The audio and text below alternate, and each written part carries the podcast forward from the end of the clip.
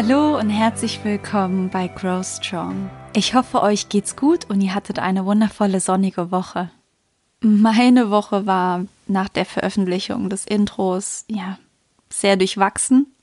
Auf der einen Seite bin ich super froh und habe mich über die Nachrichten, die bisher reinkamen, sehr gefreut. Aber natürlich auf der anderen Seite ruft das auch ganz viel in mir hervor und kostet mich unheimlich viel Kraft, hier jedes Mal äh, jetzt zu euch zu sprechen. Aber allein die anderen Leute aus den Huntington-Familien geben mir super viel Kraft. Wir sind gerade wieder ganz stark in Kontakt und am Ende des Tages weiß ich, für was ich das hier mache. Und deswegen werde ich in nächster Zeit jeden Montag eine neue Folge veröffentlichen. Heute möchte ich bei meiner Geschichte von letzter Woche ansetzen und euch erzählen, wie es mir an dem Tag des Testergebnisses ging und wie du den ersten Schritt gehst, in deiner Stärke wieder zu wachsen, wenn du denkst, dass dein Leben zusammengebrochen ist. Ich wünsche dir jetzt viel Spaß bei dieser Folge und bin ganz gespannt, ob du daraus etwas für dich mitnehmen kannst. Der Weg in die Klinik, um mein Testergebnis entgegenzunehmen, war ein Albtraum. Es war ein Weg ins Ungewisse, ein Weg, den ich mir eigentlich nie aussuchen wollte. Und trotzdem war ich mir zu 100% sicher, dass ich diesen Weg für mich antreten muss. Ich hatte meine engsten Freunde bei mir und das lenkte mich etwas ab. Ich weiß noch genau, wie wir alle im Warteraum saßen. Keiner sagte ein Wort.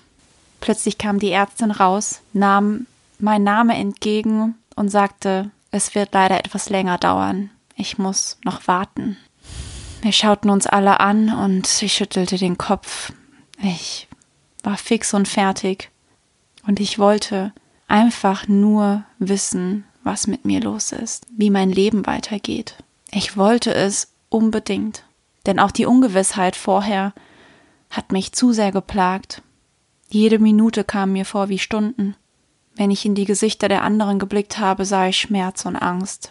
Nach knapp 45 Minuten Warten kam die Ärztin mit einer Mappe raus. Ich fühlte mich wirklich wie im Film, als würde ich neben mir stehen. Ja, die Welt hörte sich in dem Moment für mich aufzudrehen. Ich sollte mit ihr kommen. Als ich den Gang runterlief, blickte ich noch einmal zu all den anderen. In diesem Moment habe ich einfach gehofft und gebetet und einfach die ganze Zeit zu mir gesagt, ich red mir einfach jetzt ein, dass es negativ ist. Ich red's mir ein und dann wird's schon passieren. Die komplette Zeit, bis wir in diesem Raum saßen, habe ich zu mir gesagt, ich bin negativ. Ich bin negativ. Es kann einfach nicht sein. Es passt zu meiner perfekten Welt nicht. Es passt zu mir nicht. Ich werde doch nicht krank. Ich bin unverwundbar. Es kann mir nicht passieren. Es kann mir nicht passieren. Wir setzten uns hin und nicht mal eine Minute später sagte sie, Sie sind positiv. Mein Körper zitterte. Sie sagte es so locker, als hätte sie dieses Wort heute schon hundertmal gesagt. Sie redete irgendwie auf mich ein. Sie erzählte mir irgendwelche Fakten und was ich jetzt zu tun hätte. Ich hörte nicht zu. Ich hörte gar nichts mehr. Ich musste die Tränen so sehr unterdrücken und habe immer wieder im Inneren gesagt, hör auf zu reden, hör verdammt nochmal auf zu reden. Ich kann nicht mehr. Dann hat sie es gemerkt. Sie meinte so etwas wie, wir können gleich auch nochmal in Ruhe reden. Und dann bin ich einfach nur rausgestürmt. Ich bin den Gang entlang gegangen in Richtung meiner Freunde, sagte schon von weitem positiv. Dann warf ich mich in die Arme der anderen und wir weinten. Meine eine Freundin brach am Boden zusammen. Am Ende wollte ich einfach nur sie trösten, denn ich hatte mich dazu entschlossen und egal wie viel ich weinte, ich wusste, es ist der richtige Weg. Ich hätte damit nie gerechnet, aber nach wie vor wusste ich, dass es zu 100 Prozent die richtige Entscheidung war. Und ich glaube, der größte Schmerz in allem war, dass ich wusste, dass sich mein Leben ab jetzt komplett ändern würde. und mein bisheriges Leben in Trümmern lag. Es ist einfach so wichtig, dass wir uns ein Bewusstsein dafür schaffen, dass sich unser Leben von heute auf morgen ändern kann. Und einfach ist es nicht, von seinem eigentlichen Plan, den man jahrelang für sich wusste, zu einem Plan B zu wechseln. Also, wie befreie ich mich von den Trümmern meines bisherigen Lebens? Und der größte Faktor, der dein Bewusstsein stärken kann, ist deine Resilienzfähigkeit. Und ob du resilienzfähig bist, hängt von ganz vielen Faktoren ab. Je größer deine Resilienz ist, desto stärker gleicht sie negative Geschehnisse aus. Falls dir der Begriff gerade nicht sagen sollte, Resilienz ist deine seelische Widerstandsfähigkeit. Und um die zu erreichen, brauchst du eine Grundbasis. Bei einigen Menschen ist ganz viel davon vorhanden, bei anderen weniger. Oder aber es ist wie bei mir und ich hatte viel davon, aber durch das Testergebnis ist alles in sich zusammengebrochen. Und das ist dein Selbstwert. Finde wieder eine positive Einstellung zu dir selbst, denn du bist noch Teil dieses wundervollen Lebens. Du solltest dich wertschätzen und verstehen, dass du dein Glück nur in dir selbst finden kannst. Du solltest deine Fähigkeiten, das, was du kannst, schätzen. Vielleicht sagen dir immer alle, dass du ganz besonders gut zuhören kannst. Oder du hast es geschafft, einen Marathon zu laufen, hast durchgehalten. Oder aber du bist einfach nur eine ganz fantastische Mutter. Wir alle haben besondere Fähigkeiten und du solltest sie auf jeden Fall zu schätzen wissen. Deine soziale Umgebung spielt ebenfalls eine große Rolle. Kannst du mit anderen Menschen gut umgehen? Oder fühlst du dich auch schwierigen Situationen gewachsen? Und auch positives Feedback zu bekommen von den Menschen um dich herum.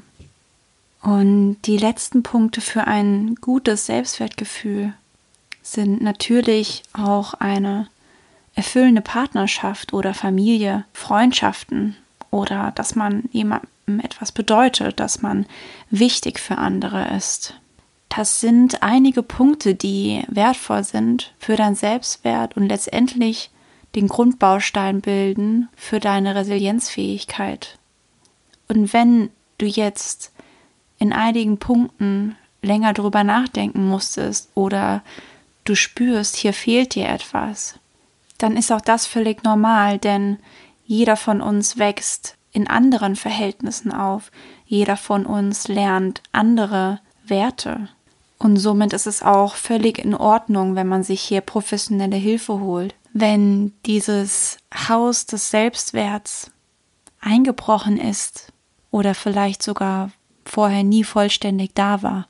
Meins war definitiv vor meinem Testergebnis sehr gut aufgebaut und als es zusammengebrochen war, habe ich mich auch erst in therapeutische Hilfe begeben und mich viel mit Resilienz beschäftigt und mich informiert. Heute bin ich wirklich sehr, sehr dankbar, dass ich alles verstanden habe und meine Resilienzfähigkeit einfach so sehr gewachsen ist. Jeder muss für sich entscheiden, wie viel er anpackt. Nur es bringt einfach nichts, in dieser Trostlosigkeit zu verharren. Auch ich habe Jahre gebraucht, um aus der Trostlosigkeit rauszukommen und bin jetzt immer noch dabei, über mich zu lernen und zu wachsen. Und für mich war es einfach der erste Schritt aus dem Trümmerhaufen, nach allem wieder zu lernen, dass ich immer noch genauso viel wert bin ich habe mich oft gefragt, was mir jetzt noch bleibt im Leben, habe alle anderen gesehen, mich verglichen, habe mich als Außenseiter gefühlt, als ob auf meiner Stirn steht, hat einen Schicksalsschlag erlitten und ist kurz davor, das Leben aufzugeben. Es ist wichtig, dass wir verstehen, dass jeder Mensch auf dieser Welt früher oder später an so einen Punkt kommt, wo sein Leben sich ändert oder wo er einen Mitmenschen verliert oder wo Krankheit ins Spiel kommt. Und bei anderen Menschen ist es früher, bei anderen später. Aber durch dieses Bewusstsein lernen wir zu verstehen, dass das Leben nun mal so spielt.